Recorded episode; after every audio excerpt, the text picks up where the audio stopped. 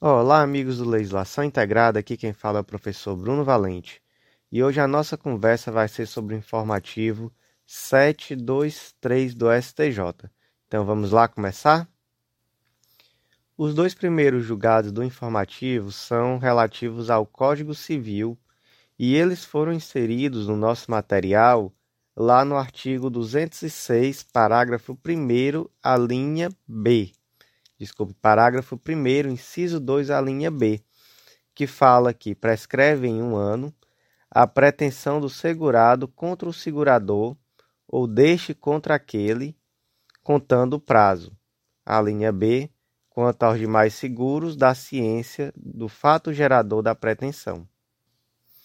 Então, o primeiro julgado vai dizer exatamente que é ano, ou seja, é de um ano, o prazo prescricional para o exercício de qualquer pretensão do segurado em face do segurador e vice-versa, baseada em suposto inadimplemento de deveres. E aí o julgado detalha, podem ser deveres principais, segu, principais, secundários ou anexos. E aí deveres estes derivados do contrato de seguro. E aí ele remete exatamente ao artigo que eu li agora. O segundo julgado, ele fala que o prazo prescricional para cobrar os prêmios inadimplidos. E aí, gente, o que é o prêmio do seguro? Prêmio do seguro é aquele valor que você paga para a seguradora para receber uma proteção securitária.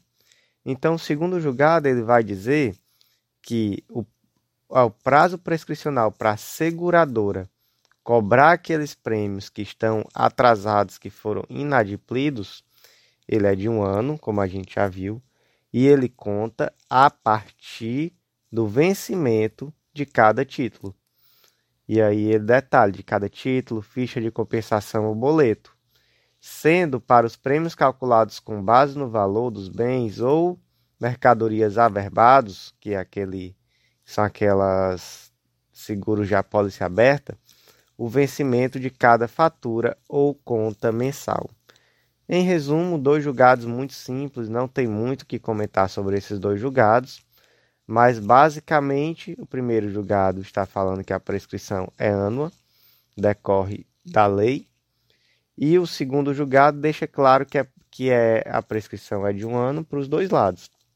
Então, se a seguradora precisar cobrar algum prêmio inadimplido, lembrando que prêmio é o valor que você paga para a seguradora, é, esse prazo de prescrição vai ser de um ano e ele vai contar a partir do vencimento de cada fatura. O segundo julgado também no Código Civil, ele foi inserido lá no artigo 1641 do Código Civil. E aí vamos ler esse artigo.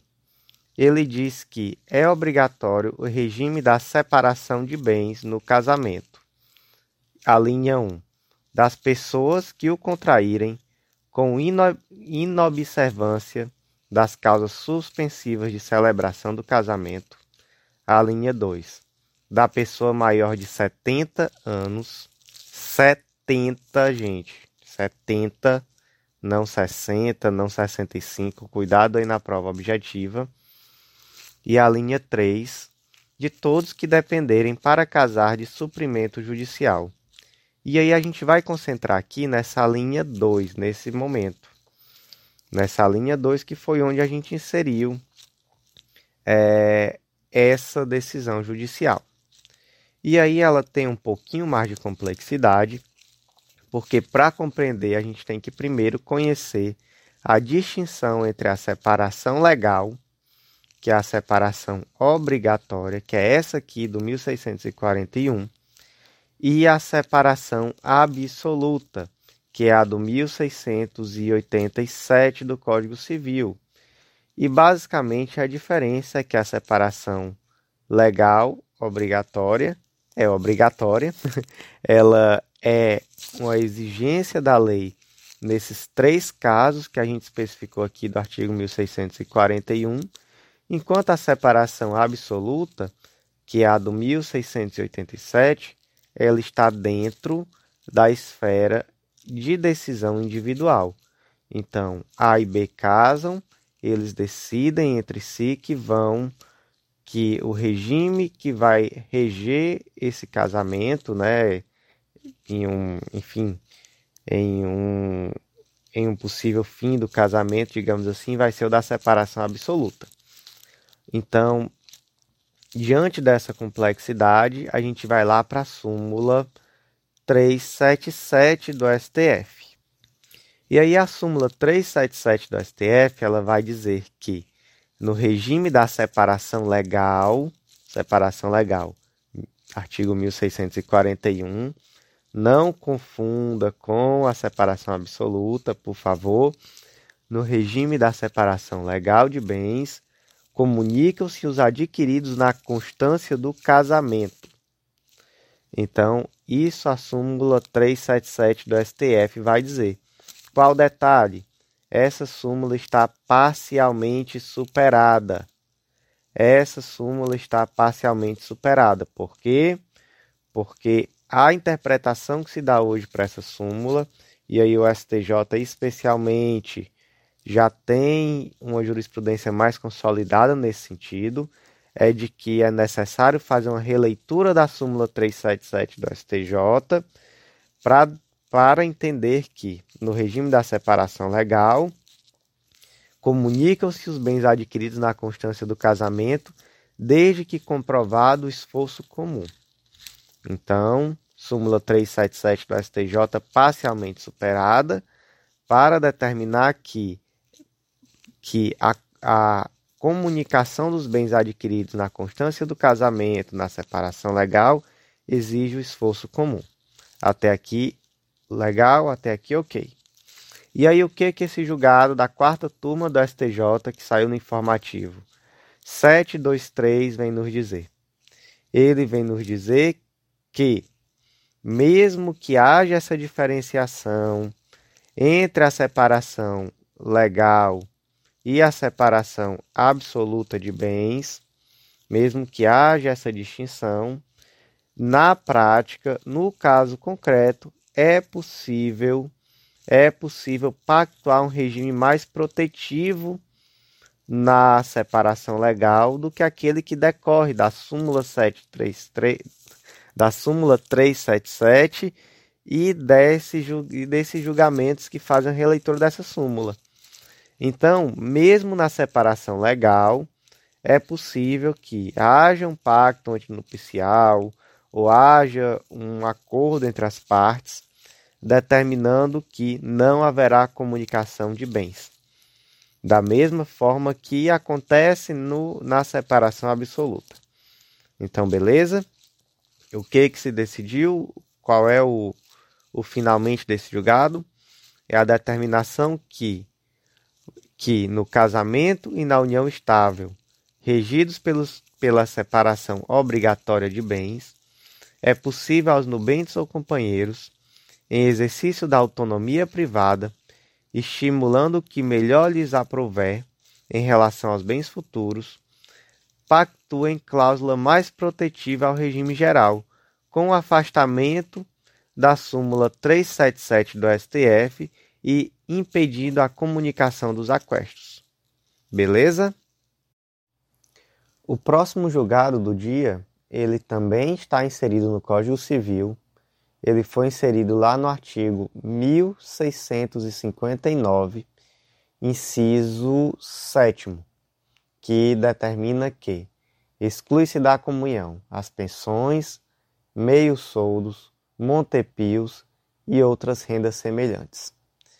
E aí, esse julgado, ele é relevante, ele é relevantíssimo, especialmente porque ele vem sendo publicado em, em informativos do STJ recentes. Então, por exemplo, um julgado bem semelhante saiu um dia desses lá no informativo 709.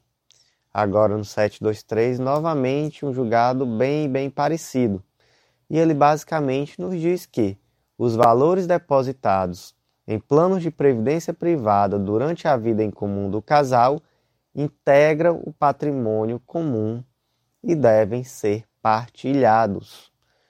qual é esse plano de previdência privada? E aí aqui a gente vai fazer três distinções. A gente vai fazer aqui três distinções muito importantes. Em primeiro lugar, existem dois tipos de plano de previdência privada. Né? Pelo menos aqui nessa classificação que vai ser relevante agora para compreender o julgado. Mas existem os planos de previdência fechada e o plano de previdência privada aberta. Qual é o plano de previdência privada aberta? É aquele plano que você vai em uma empresa, em um banco e contrata esse plano. Então você vai lá no Brasil e você contrata o Brasil Prev, no Banco do Brasil, você contrata o Brasil Prev, você vai lá no Banco Inter, no Santander, no Itaú e contrata ali um plano de previdência privada. E aí você vai escolher a modalidade e você vai pagar por esse plano. Quando você contrata esse plano, você tem a sua total autonomia da vontade para escolher esse investimento ou qualquer outro investimento que você prefira. É algo totalmente dentro da sua autonomia da vontade na hora de escolher em qual investimento você vai colocar o dinheiro. Então, por conta disso, partindo-se desse pressuposto que há uma autonomia na escolha da modalidade de investimento, dentre tantas outras possíveis, esse investimento ele vai integrar o patrimônio comum e ele vai ser partilhado ao fim do divórcio. Qual é o outro tipo de previdência privada? É a previdência de, privada fechada. E aí, no caso da previdência privada fechada, esse a solução já é totalmente diferente. Esses valores depositados na previdência privada fechada, eles não integram a partilha, eles não integram o patrimônio comum do casal. E aí o que é a previdência privada fechada? É aquela previdência que é específica, que é específica de um determinado grupo.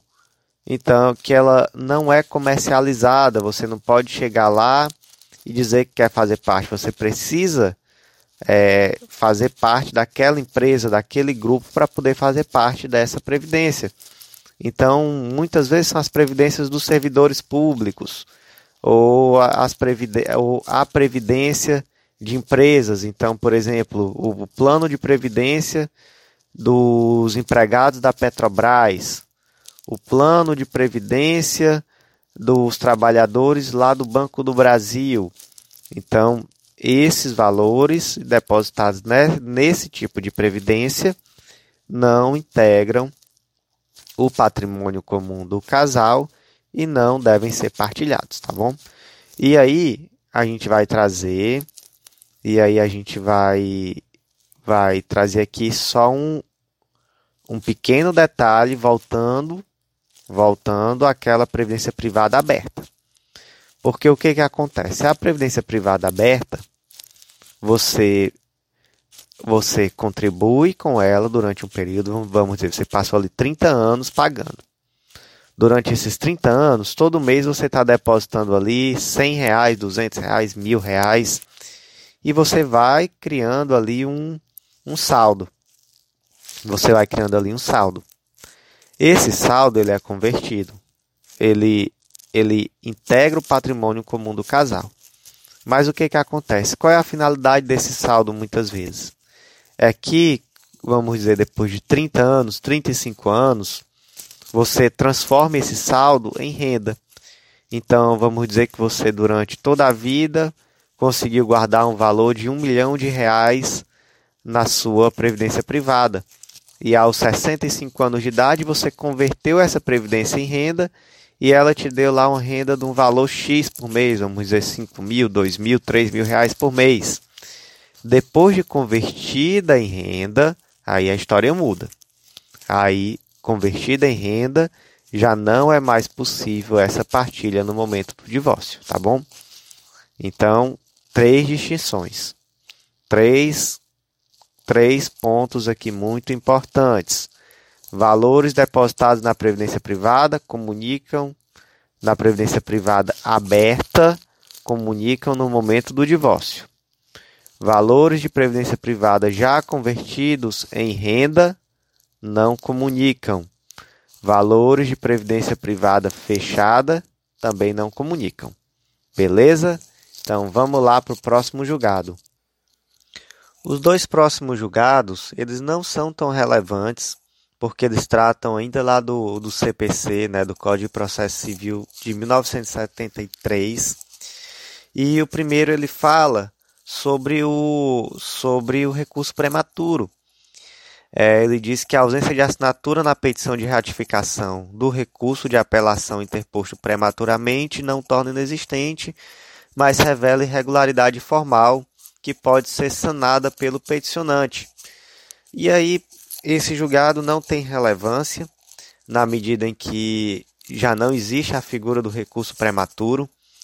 O CPC de 73 ele trazia uma situação muito estranha, que era a de que se você interpusesse um recurso antes do início do prazo da interposição, ele era considerado intempestivo, posto que prematuro é, o Código de Processo Civil de 2015 vem desfazer essa loucura, essa, enfim, essa barbaridade que, que era que era a, a interpretação até que majoritária durante o CPC de 73. Ele vem desfazer isso. Então, hoje em dia, já não há sentido em falar em petição de ratificação de recurso prematuro. Então, realmente, já, já se trata aí de uma de uma decisão muito mais com valor histórico do que propriamente uma decisão de, de relevância para a sua prova ou para o seu dia a dia.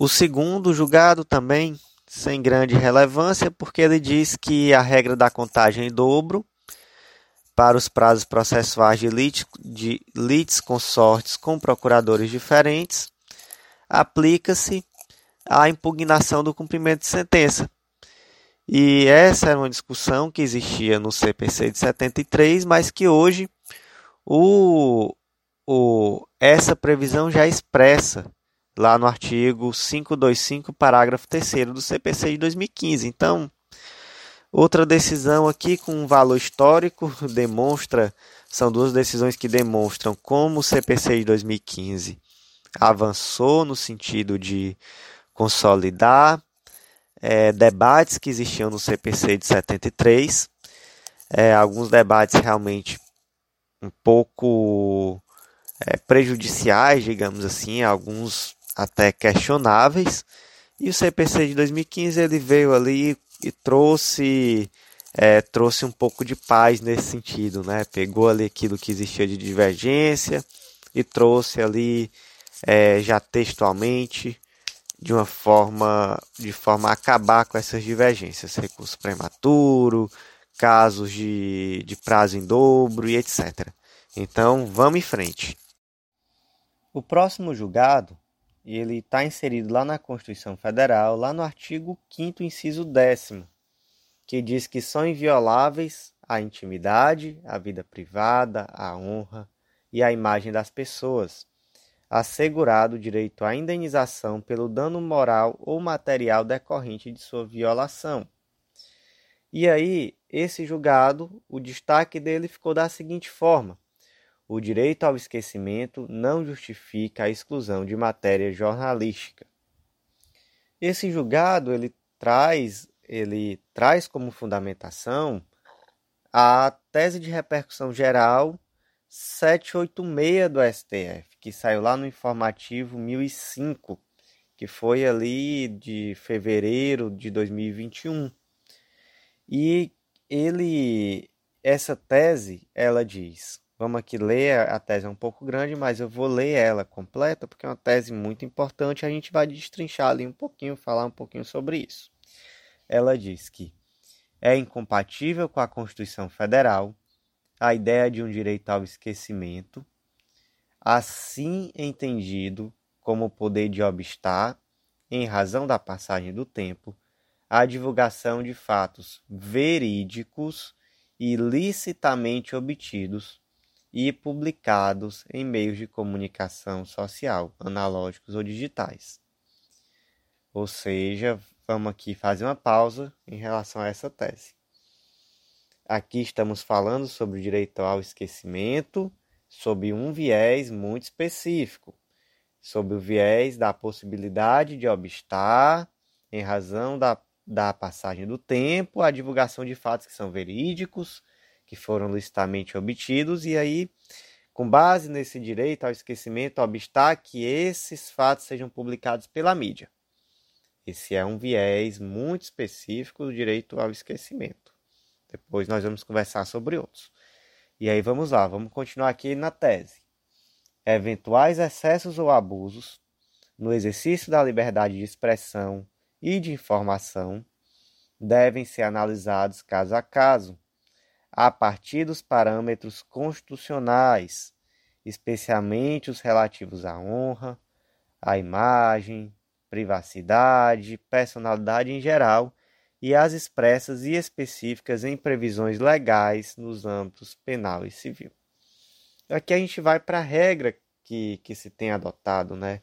Em regra tem sido assim: regra se permite a publicação, se evita a censura, e eventualmente, caso depois de publicado, depois de publicada aquela matéria e se verifica se houve ali algum excesso, alguma lesão à honra, e aí, em havendo, em se verificando, se parte para a reparação civil desses danos que foram causados, se parte para o direito de resposta, etc. Então, sempre indo por aí, sempre é, partindo do pressuposto da, da impossibilidade de censura da mídia, né? É, se dando o máximo possível de tutela à liberdade da mídia, à liberdade de imprensa. E aí essa questão do direito, do direito ao esquecimento, ele tem uma repercussão é, muito, ele tem, desculpe, ele tem ali uma, uma importância muito grande, é, no sentido em que por muito tempo houve esse debate se esse direito ao esquecimento ele teria ou não a possibilidade de, ou melhor, se existia esse direito ao esquecimento sob esse viés de obstar a publicação de uma matéria jornalística sobre um fato que aconteceu há muito tempo e aquela pessoa, às vezes, que estava envolvida naquele crime, ou aquela família, ela já passou por todo aquele processo é, da criminalização da conduta, do fato, às vezes um fato de muita repercussão na mídia, às vezes já se passaram muitos anos, a família ali já virou a página, e aí de repente chega um jornal e resolve fazer uma matéria sobre aquele assunto que agora já é uma página virada na vida daquelas pessoas, e aí reacende e traz de novo toda aquela celeuma provocada naquele primeiro momento. E aí um caso muito emblemático foi o da Aida Cury. Eu peço desculpa que eu não sei pronunciar muito bem o nome dela, mas ela foi vítima, né? Ela foi vítima de um crime de grande repercussão nos anos 50 lá no Rio de Janeiro. E aí o programa Linha Direta da TV Globo, anos depois, lá em 2014, resolveu fazer um programa especial com a reconstituição do crime. E aí a família, ela ela entendeu que ao rememorar aquelas situações houve um grande sofrimento e pleiteou danos morais é, pelo uso indevido da imagem, é, com base exatamente no direito ao esquecimento. E aí, no caso concreto, é, o pleito não prosperou, a, o pedido não prosperou. Por quê? porque o que se decidiu foi que havia ali um, um evidente interesse coletivo e social na memória daqueles fatos. Aqueles fatos se tornaram históricos e, como fatos históricos, é, havia ali um interesse social, inclusive, inclusive um interesse social, na, na rememoração ou naquela matéria jornalística, digamos assim e que também não houve excessos, porque naturalmente, caso se percebesse a existência de algum excesso ali na prática, seria necessária a reparação civil. E aí veja só que interessante, lá no informativo 670 do STJ, a terceira turma, ela já decidiu, ela já, dec, ela já trouxe ali um exemplo de excesso. Então ela decidiu que a veiculação de matéria jornalista sobre delito histórico que expõe a vida cotidiana de terceiros não envolvidos no fato criminoso, em especial de criança e de adolescente, representa ofensa ao princípio da intranscendência. Então vamos lá, aqui a gente já vê de uma forma bem clara um exemplo de excesso a ser indenizável. Então, fez a reconstrução do crime, mas trouxe ali, dentro dessa reconstrução, trouxe ali também a, o dia a dia, o cotidiano de pessoas que não tinham nada a ver com crime, de uma criança, de um adolescente, é, aí não, aí já não dá. E aí, inclusive, na fundamentação é, dessa, dessa decisão, no informativo 670, foi o artigo 3 do ECA e o 16 da Convenção sobre Direitos da Criança, da Convenção sobre Direitos da, sobre Direitos da Criança. E aí, gente, como eu disse para vocês, só para a gente poder aqui finalizar, não vamos confundir as coisas. Muita gente confunde aí alhos com bugalhos. Muita gente diz: ah, não existe mais direito ao esquecimento no Brasil. Não é bem assim, não é por aí. O direito ao esquecimento ele tem várias vertentes, ele se mostra de várias formas ele se mostra de várias formas. É, de fato, esse direito ao esquecimento, entendido como a possibilidade de obstar, em razão da passagem do tempo, a divulgação de fatos verídicos ilicitamente obtidos pela imprensa, isso daí de fato parece neste momento incompatível com o direito brasileiro com base na tese 786 de repercussão geral do STF. Entretanto, o direito ao esquecimento ele continua existindo no direito brasileiro sob outro viés, sobre outras situações. Então, então vamos lá aqui para um exemplo em que o STJ aceita o direito ao esquecimento. Jurisprudência em tese do STJ, edição 137, tese 11. Quando os registros da folha de antecedentes do réu são muito antigos, admite-se o afastamento de sua análise desfavorável em aplicação à teoria do direito ao esquecimento. Então, olha só, o direito ao esquecimento aqui vivo no direito brasileiro. A gente, o STJ, mesmo o STJ, é, ele aceita que se o crime é muito antigo, se a condenação é muito antiga, você a afasta a análise desfavorável dos antecedentes com base na teoria do esquecimento. Direito ao esquecimento vivo no Brasil. O próximo julgado ele está inserido lá na Lei de Registros Públicos, Lei 6015 de 73.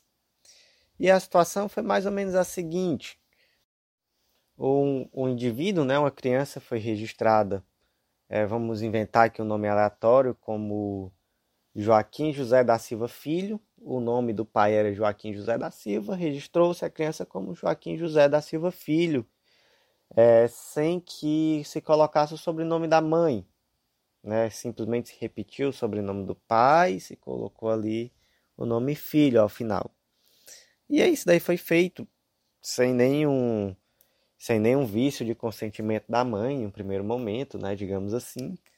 Mas chegou um determinado momento que a mãe se sentiu ali um pouco preterida é, por, por, o filho não ter seu sobrenome também, vamos dizer que o sobrenome dela fosse Farias, fosse Paiva, enfim.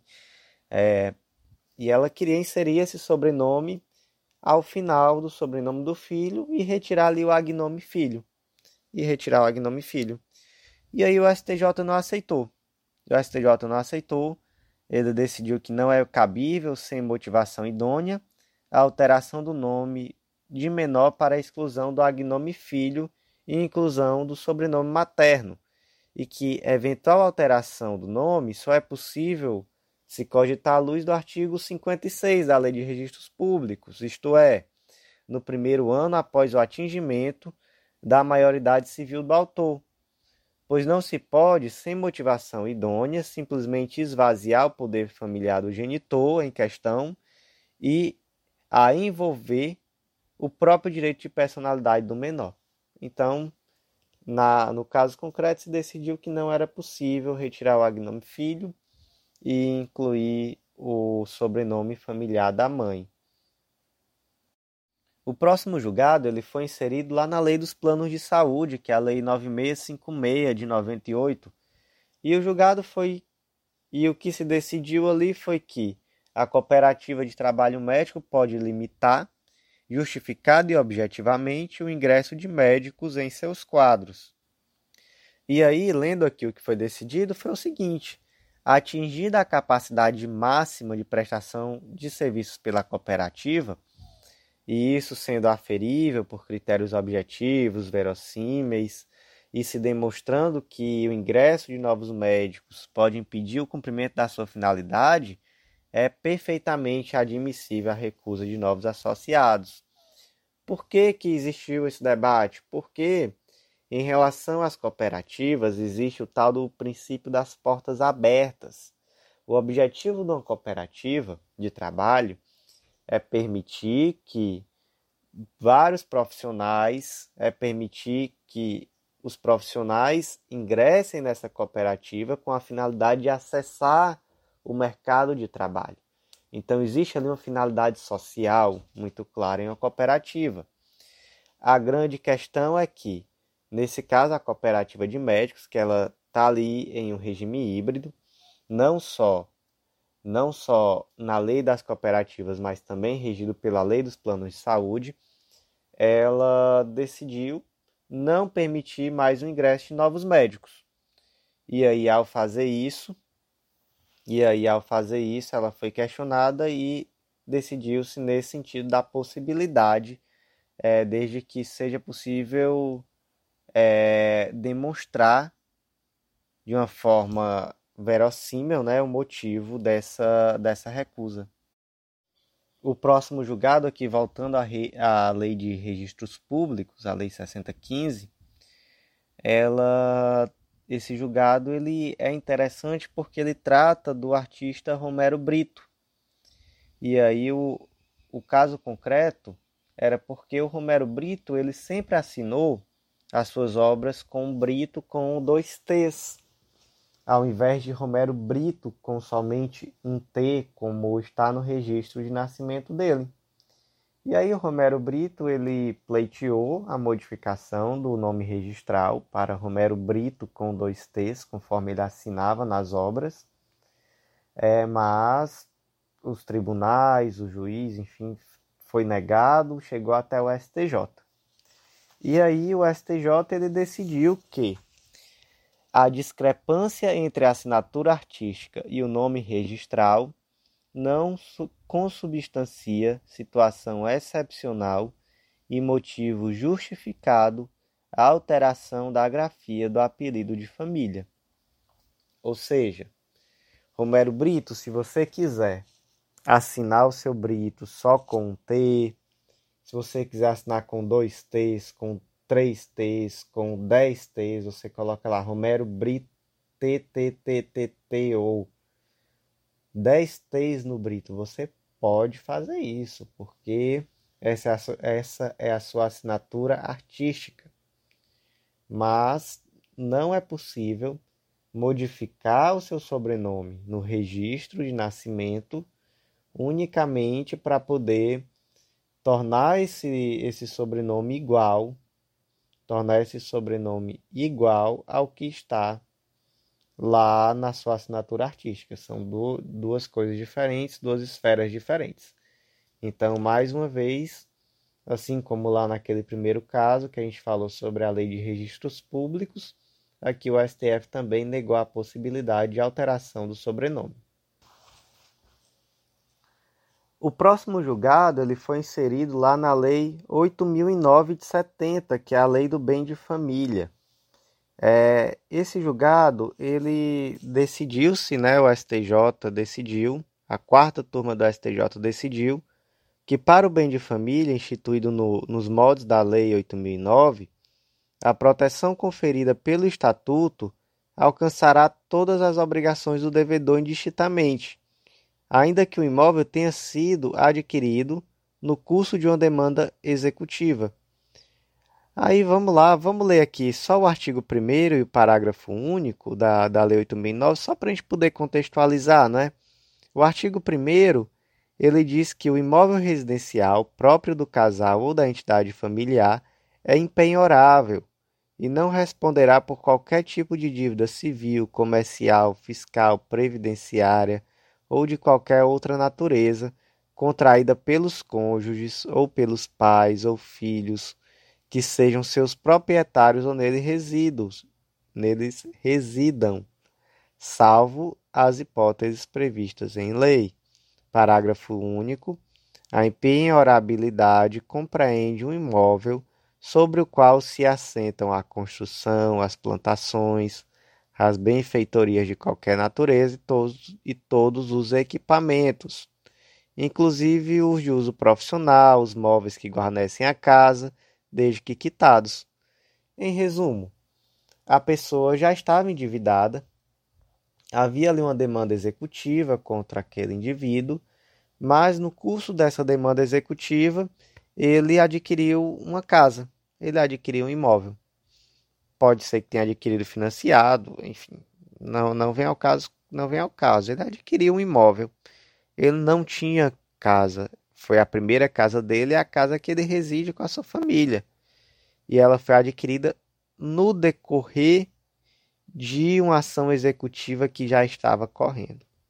E aí o credor dele disse que não, que nesse caso o, ele deveria sim poder penhorar a casa, porque quando o indivíduo, quando o devedor adquiriu esse imóvel, ele já sabia, ele já estava sendo executado pela dívida, ele já sabia que ele devia. Então ele deveria ter pago primeiro o credor dele para depois comprar a casa. E aí o, o STJ decidiu que não, que mesmo o bem adquirido na constância da ação executiva é considerado um bem impenhorável. E aí, e aí nós vamos fazer aqui uma distinção muito importante agora. Existe aí o bem de família legal, que é o bem de família previsto no artigo 8009.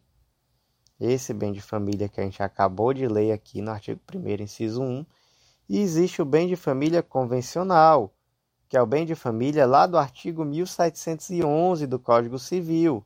O que que diz os 1711? Que podem os cônjuges ou a entidade familiar, mediante escritura pública ou testamento, destinar parte de seu patrimônio para instituir bem de família, desde que não ultrapasse um terço, um terço do patrimônio líquido existente ao tempo da instituição, mantidas as regras sobre a empenhorabilidade do imóvel residencial estabelecida em lei especial. Então, esse bem de família do 1711, que é o bem de família convencional, a ele não se aplica essa regra aqui. Então, o que que se decidiu? Vamos ler aqui. Por sua vez, a impenhorabilidade convencional é relativa, uma vez que o imóvel apenas estará protegido da execução por dívidas subsequentes à sua constituição, não servindo às obrigações existentes no momento de seu gravame. Então, vamos lá, vamos memorizar isso, vamos, vamos compreender essa distinção, que ela é muito importante. Então, em relação ao bem de família legal da Lei 8009, indifere o período da aquisição do bem. Ainda que já existisse uma demanda executiva, o bem continua sendo impenhorável. Já em relação ao bem de família convencional do artigo 1711 do Código Civil, a solução é inteiramente diferente, tá bom? Gente, vamos aqui dar uma atenção especial a esse julgado. Vamos aqui prestar muita atenção porque esse julgado é importante. E esse julgado ele é relativo ao Marco Civil da Internet, que é a Lei 12.965. é uma lei importantíssima, é uma das leis hoje talvez mais importantes dentre essas, essas leis recentes do direito brasileiro, talvez junto aí com a Lei Geral de Proteção de Dados, e são leis que muitas vezes o operador do direito, o estudante, enfim, ainda não se atentou à importância delas. Então vamos lá, que isso aqui é importante, importantíssimo. Esse julgado ele foi inserido lá no artigo 19 do Marco Civil da Internet. O artigo 19 ele diz que, com o intuito de assegurar a liberdade de expressão e impedir a censura, o provedor de aplicações de internet somente poderá ser responsabilizado civilmente por danos decorrentes do, do conteúdo gerado por terceiros se, após ordem judicial específica, vamos lá, decora isso, não é para decorar não, mas aprende isso. Após ordem judicial específica, não adotar as providências no âmbito dos limites técnicos do seu serviço dentro do prazo assinalado, para tornar disponível o conteúdo apontado como infringente, ressalvado as disposições legais em contrário. O que é isso aqui? Isso aqui é a regra. A regra no Marco Civil da Internet é o artigo 19 que determina que o provedor, né, o provedor de aplicações, ele só vai ser responsabilizado civilmente pela não retirada de um determinado conteúdo do ar após uma ordem judicial específica mandando ele fazer. Tá bom? Essa é a regra, essa é a regra no direito brasileiro. Mas, Bruno, isso é, isso é constitucional? Aí que tá, o tema ainda não foi decidido. É o tema 987 do STF, de repercussão geral. O STF ainda vai decidir a repercussão geral já foi reconhecida, mas os processos em curso não foram suspensos. Até então está sendo aplicado. É questionável, é questionável. Bastante questionável, mas essa é a regra hoje. Essa é a regra hoje. Então, o que é o provedor de aplicação? O provedor de aplicação, por exemplo, o Facebook. Né? O Facebook, que, que agora é a empresa Meta, não é a Meta que opera ali o Instagram, o Facebook, etc. Alguém postou lá um, criou um perfil fake com seu Instagram, o, criou um perfil fake seu no Instagram, melhor dizendo, desculpe. Você foi lá, você notificou o Instagram, você falou que era falso, você fez a solicitação administrativa, pediu para todo mundo denunciar, o Instagram não tirou do ar o Instagram, ele, no caso a empresa, né, a Meta, ela só vai ser responsabilizada civilmente por não ter feito isso. Quando vier uma ordem judicial, você vai ter que ir lá, você vai ter que judicializar e o juiz vai ter que mandar uma ordem específica mandando tirar do ar. Se desobedecer essa ordem específica, aí você tem direito a dano moral. Enquanto isso, não. Mas, Bruno, tem alguma exceção? A lei traz alguma exceção? Traz. É o artigo 21. Então, como eu disse, a regra é o artigo 19. O artigo 21 ele é excepcional. Ele é excepcional. E o artigo 21 ele traz, ele é muito específico em relação ao caso de cena de nudez ou de ato sexual de caráter privado. Então, Olha só o que diz o artigo 21. O provedor de aplicações da internet que disponibilize conteúdo gerado por terceiros será responsabilizado subsidiariamente subsidiariamente por violação da intimidade decorrente da divulgação sem autorização de seu participante de imagens, vídeos, outros materiais contendo cena de nudez e de atos sexuais de caráter privado, cenas de nudez e atos sexuais de caráter privado, grife isso daí, após o recebimento de notificação pelo representante legal, grife isso aí, pinta de canetinha. Após o recebimento de notificação do participante por seu representante legal. quando deixar de promover de forma diligente, no âmbito dos limites técnicos, a disponibilização do serviço.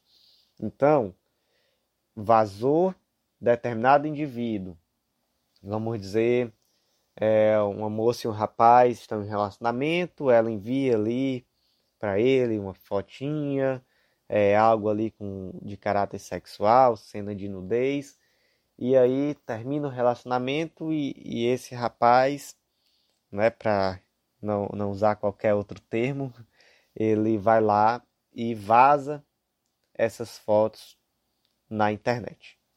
Vai lá, cria ali um perfil, coloca as fotos da, da ex-namorada dele ali. O nome disso, isso tem inclusive é, um nome, né? O nome em inglês é a, é a Porn Revenge, ou a pornografia de vingança.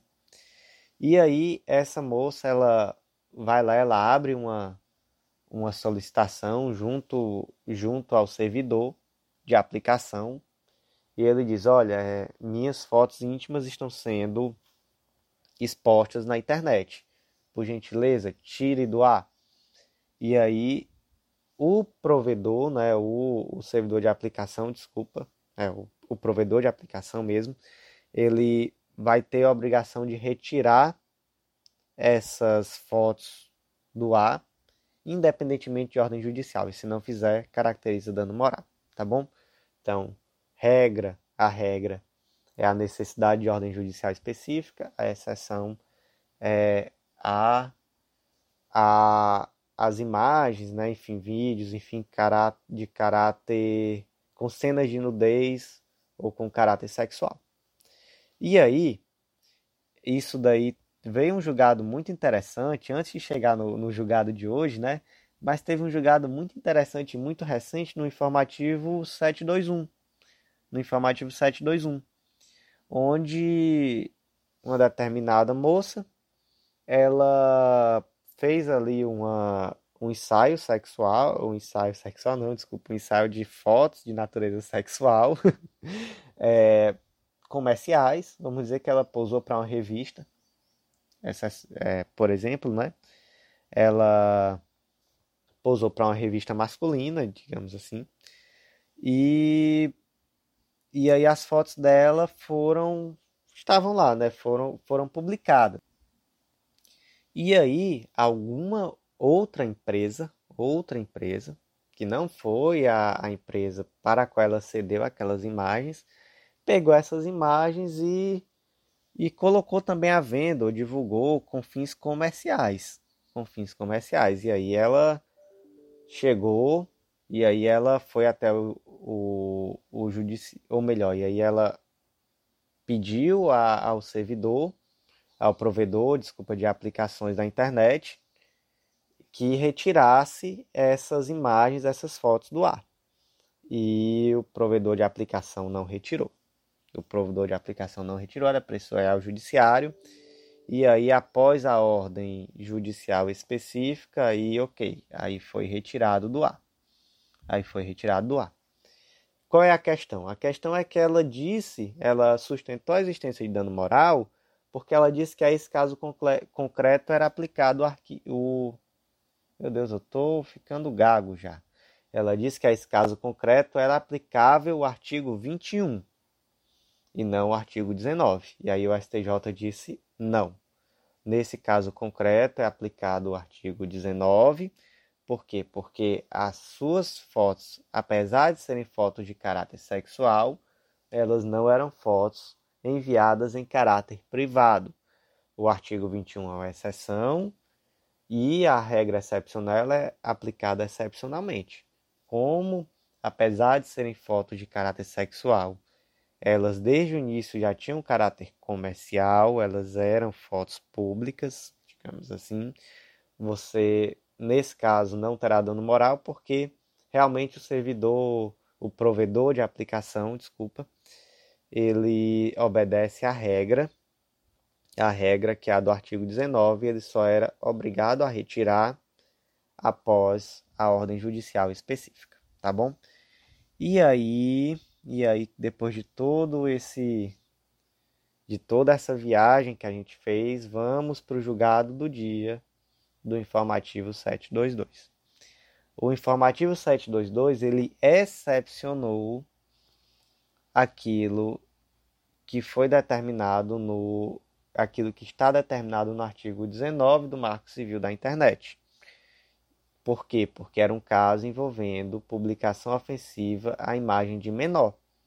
Então, o STJ decidiu que responde civilmente por danos morais o provedor de aplicação na internet que, após formalmente comunicado de publicação ofensiva à imagem do menor, se omite da sua exclusão, independentemente de ordem judicial. Então, o STJ criou aqui uma exceção à regra da necessidade de ordem judicial específica prevista no artigo 19, porque naquele caso concreto a publicação ela era ofensiva, ela era ofensiva à imagem de menor. Então, regra, artigo 19, necessidade de ordem judicial específica, a exceção aqui criada pela jurisprudência é aquela relativa à imagem de menor, onde não é necessária ordem judicial, bastando o requerimento do prejudicado junto ao servidor, meu Deus, ao provedor, ao provedor de aplicação, não servidor, meu Deus, ao provedor de aplicação. É... E aí, qual é a exceção? A regra excepcional é do artigo 21, que é quando houver ali divulgação de cena sexual de caráter privado. E lembrando que essa, regra, que essa exceção, né, essa regra excepcional do artigo 21, não se aplica se a imagem de, de nudez ela já foi produzida com a finalidade comercial e não não se tratando né, de, uma, de, de uma imagem mandada de forma privada, tá bom? Então vamos em frente. O próximo julgado ele é de direito penal e ele está inserido lá no artigo 337-E do Código Penal, que é o crime de contratação direta ilegal, que é aquele crime de admitir possibilitar da causa a contratação direta fora das hipóteses previstas em lei. É um crime com pena de reclusão de 4 a 8 anos e multa. E aí o que, que se decidiu lá no informativo 723, que na verdade já era aquilo que, que vinha se que vinha sendo decidido, né, inclusive já tinha tese do jurisprudência em tese nesse sentido, é, se decidiu que para a configuração do crime de contratação direta ilegal é indispensável não só o dolo geral, como também um dolo específico. Ou seja, é necessário a intenção que se demonstre a intenção de causar dano ao erário é, e o efetivo prejuízo aos, aos cofres públicos. Então, lendo aqui também a tese 1, a tese 1 da edição 134 do Jurisprudência em Teses, naquela tese foi determinado que foi determinado que para a configuração do delito tipificado no artigo 89 da Lei 8666, que é o que era onde antes estava previsto esse crime que agora está no artigo 337E, não é? Com, com a inclusão é, desde a edição da Lei 1433, é, é indispensável a comprovação do dolo específico do agente de causado no erário, bem como prejuízo à administração pública. Então, tese tranquila, basicamente diz que no crime de contratação direta e ilegal exige o dolo específico, tá bom? O próximo julgado ele foi inserido lá na Lei 9296, que trata sobre a interceptação telefônica. E aí o artigo 5 da Lei 9296 determina que a decisão será fundamentada sob pena de nulidade, indicando também a forma de execução da diligência, e não poderá exceder o prazo de 15 dias, renovável por igual tempo, uma vez comprovada a indispensabilidade do meio de prova. Ou seja, quando a gente lê esse artigo 5 da Lei 9296, o que, que fica muito claro? Fica muito claro que existe ali um ônus de fundamentação muito específico para a determinação de uma interceptação telefônica, O artigo ele diz não só que a decisão vai ser fundamentada sob pena de nulidade, mas também que é necessário que se demonstre a indispensabilidade do meio de prova. Então veja só, é uma medida excepcional e tem que ser demonstrado que ela é indispensável naquele caso concreto. E aí surgiu um debate. Qual é o debate? O debate foi se é possível que essa fundamentação do deferimento da interceptação telefônica e das decisões de prorrogação, né? porque as decisões de prorrogação têm o mesmo ônus da de deferimento, se essa fundamentação pode ser per relacionem, que é aquela técnica processual em que o juiz ele decide utilizando uma remissão aos argumentos constantes em outra peça processual já existente. Então, por exemplo, houve um pedido do Ministério Público para a interceptação telefônica. O juiz ele decide, ele autoriza a interceptação telefônica e ele faz referência aos fundamentos existentes lá no pedido do Ministério Público. Esse é um exemplo de fundamentação per relacione. E aí, esse tipo de fundamentação, ele é admitido no direito brasileiro? É admitido. Existe aí alguma controvérsia doutrinária, mas a doutrina mais moderna, ela tende a aceitar essa modalidade de fundamentação e a jurisprudência também é hoje dominante no sentido de tal possibilidade.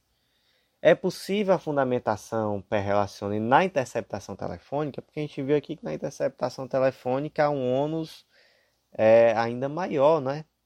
É necessário demonstrar a indispensabilidade do meio de prova. Então é possível? É possível. Foi isso que se decidiu aí no informativo 723. Mas é possível com a ressalva. A decisão ela deve trazer expressamente os fundamentos da representação que deram suporte à decisão. Então não basta simplesmente não basta simplesmente fazer uma referência à existência de fundamentação lá na peça processual X. Olha só o que, que foi decidido. Olha só o que, que o STJ disse.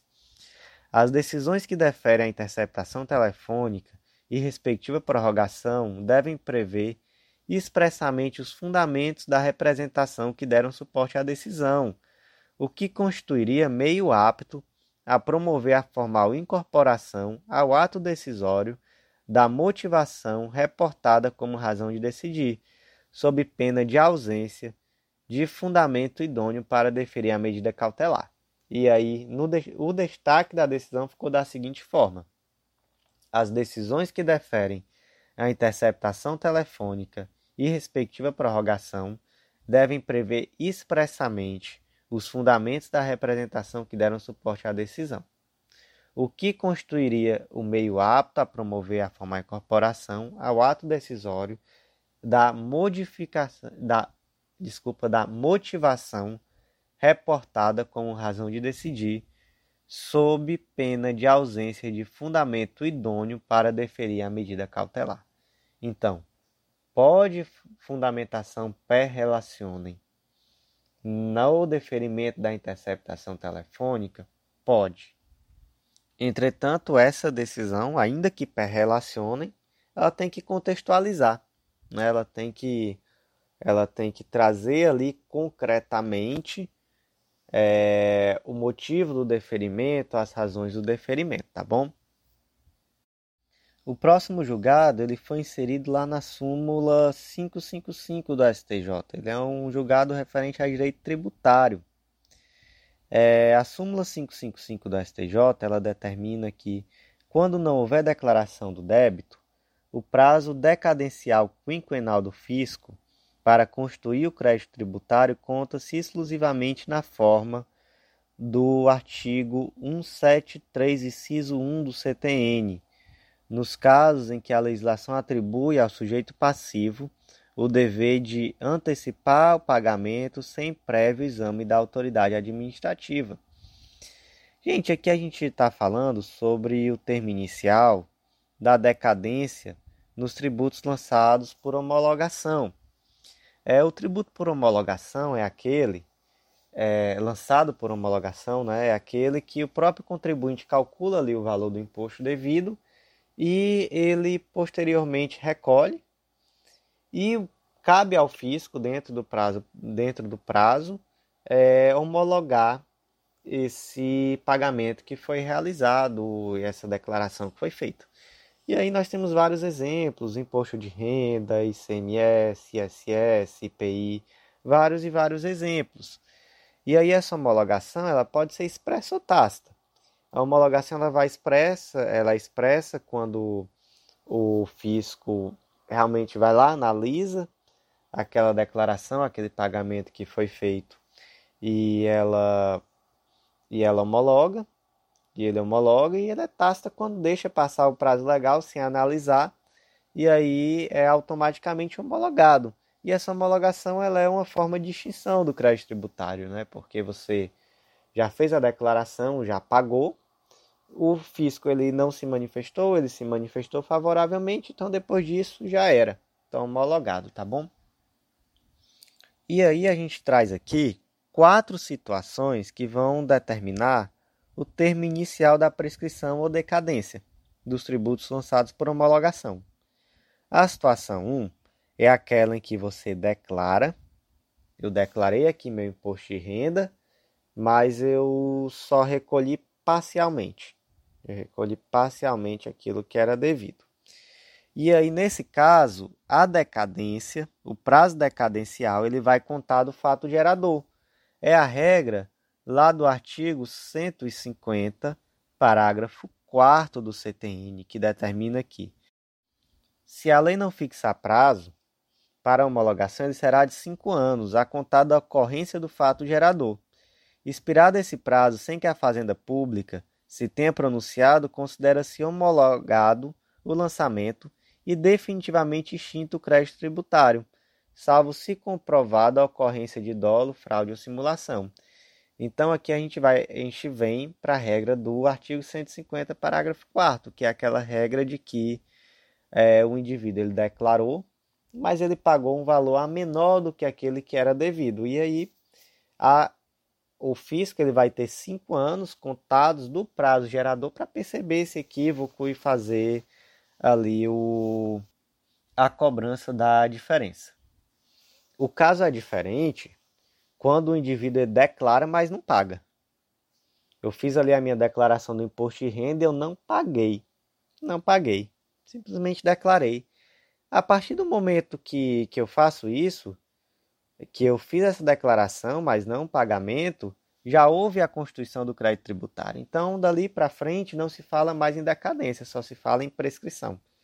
Então, o fisco vai ter ali um prazo prescricional para me cobrar nos termos da súmula 436 do STJ, que determina que a entrega da declaração pelo contribuinte reconhecendo o débito fiscal constitui o crédito tributário dispensada qualquer outra providência por parte do fisco. Então, nesse caso, a gente fala somente no prazo prescricional para a cobrança, porque o crédito tributário já está perfeitamente constituído. E aí a gente tem aqui um terceiro caso, que aí entra lá na, naquela, naquele finalzinho do artigo 155, parágrafo 4 que é quando ele fala, não é? É salvo comprovada ocorrência de dolo, fraude ou simulação. Nesse caso, se houver dolo, fraude ou simulação, você sai da regra do artigo 150, parágrafo 4 e vai ser aplicada a regra do artigo 173, inciso 1, que diz que o direito da Fazenda Pública constituir o crédito tributário extingue-se em cinco anos contados do primeiro dia do exercício seguinte àquele em que o lançamento poderia ser efetuado. Então, é, houve fraude, dolo, simulação. Nesse caso, você sai lá da regra do artigo 150, parágrafo 4 e você entra na regra do artigo 173, inciso 1 que determina que o termo inicial é o primeiro dia do exercício seguinte àquele em que o lançamento poderia ter sido efetuado. Então, até aqui a gente já, já viu três regras. Houve declaração em pagamento parcial, é, haverá decadência né, a contado da ocorrência do fato gerador, 150, parágrafo 4 Houve declaração, mas não houve pagamento, nesse caso já ocorreu a constituição do crédito tributário e se fala apenas em prescrição para a cobrança. Houve declaração e pagamento parcial, enfim, mas houve fraude, dolo ou simulação.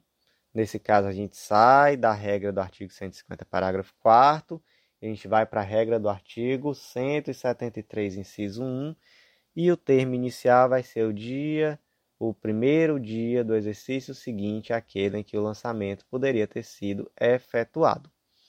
E aí agora vamos para a quarta regra, que é quando há, não há nem declaração e nem pagamento. E aí, nesse caso, não houve declaração e nem pagamento, a regra é a mesma do caso de fraude, dolo e simulação. É a regra do artigo 170, inciso 1, primeiro dia do exercício seguinte àquele em que o lançamento poderia ter sido efetuado, tá bom?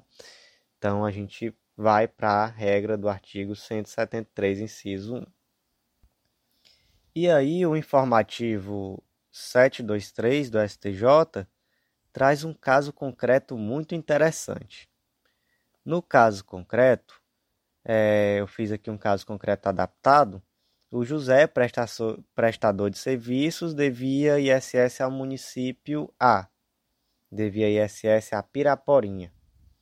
Ocorre que tais tributos foram indevidamente pagos ao município de Amanaiara. Em fiscalização, o município, o município de Piraporinha descobriu o equívoco e resolveu cobrar os tributos devidos de José. Qual o termo inicial da decadência aplicada?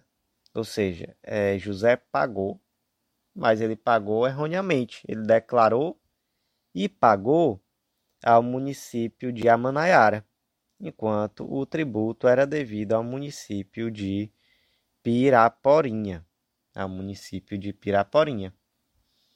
E aí, qual regra vai se aplicar a ele? A de que houve declaração e pagamento parcial, que é a do 50, 150, parágrafo 4 ou a regra de que não houve nem declaração nem pagamento? Se ele pagou para o município errado e declarou para o município errado, gente, é, é o mesmo que dizer que não houve nem declaração nem pagamento. Então, o que o STJ decidiu foi que o recolhimento do tributo a município diverso daquele a quem deveria, é, a quem seria efetivamente devido, não afasta a aplicação da decadência prevista no artigo 170, inciso 1 do CTN. Então, qual vai ser o termo inicial da decadência? Vai ser o primeiro dia do exercício seguinte àquele que o lançamento poderia ter sido efetuado, tá bom? Então foi isso, gente. Informativo muito interessante, muitos julgados importantes. Destaco para vocês esse último julgado do CTN.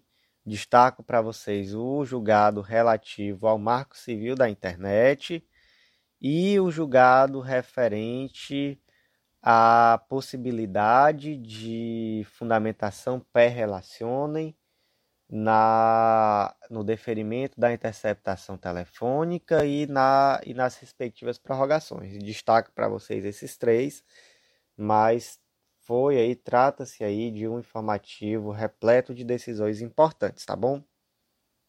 Espero ter contribuído. É, agradeço muito a todos que, que ouviram aqui até o final. Trata-se de uma iniciativa nova, então foi o primeiro informativo feito em áudio, então peço desculpas eventualmente por problemas técnicos, problemas de qualidade de gravação em algum momento ou outro, e podem ter certeza que a gente vai testar o formato e de acordo com o feedback de vocês, de acordo com o que vocês acharem, a gente vai ver se implementa se continua fazendo os próximos informativos também nesse formato. E vamos ver também em que podemos melhorar e adequar sempre de acordo com aquilo que vier de feedback. Então não deixem de mandar mensagem, não deixem de me contar o que vocês acharam. nem de que forma a gente pode melhorar é, esse conteúdo que está sendo produzido aqui para vocês com muito carinho, tá bom? Também convido vocês, aqueles que ainda não fazem parte do nosso clube, a conhecer o Clube da Lei, conhecer a legislação integrada. É, esses informativos em áudio eles são feitos com base no informativo escrito, que é um informativo que é divulgado sempre na mesma semana que sai o informativo do, do respectivo tribunal e sai também no nosso informativo semanal. O da semana foi o informativo número 70, que trouxe não só esse informativo da STJ, mas também o 01 do TSE, o 01 de 2022 do TSE. Então, todos os materiais do Legislação Integrada já estão atualizados pelo informativo semanal número 70, pelas alterações legislativas da semana e também pelo e também pelos informativos do STJ e do TSE. Também trago aí como destaque os novos planos de leitura da semana. Essa semana tivemos os planos da Procuradoria Geral do Distrito Federal e Territórios, tivemos os planos de analista e oficial de justiça do TJ do Distrito Federal, plano de leitura da Defensoria do Ceará e da Defensoria da Paraíba. Então acessa lá www.legislaçãointegrada.com.br e não deixa de conhecer o Clube da Lei. Um grande abraço para vocês e até a próxima.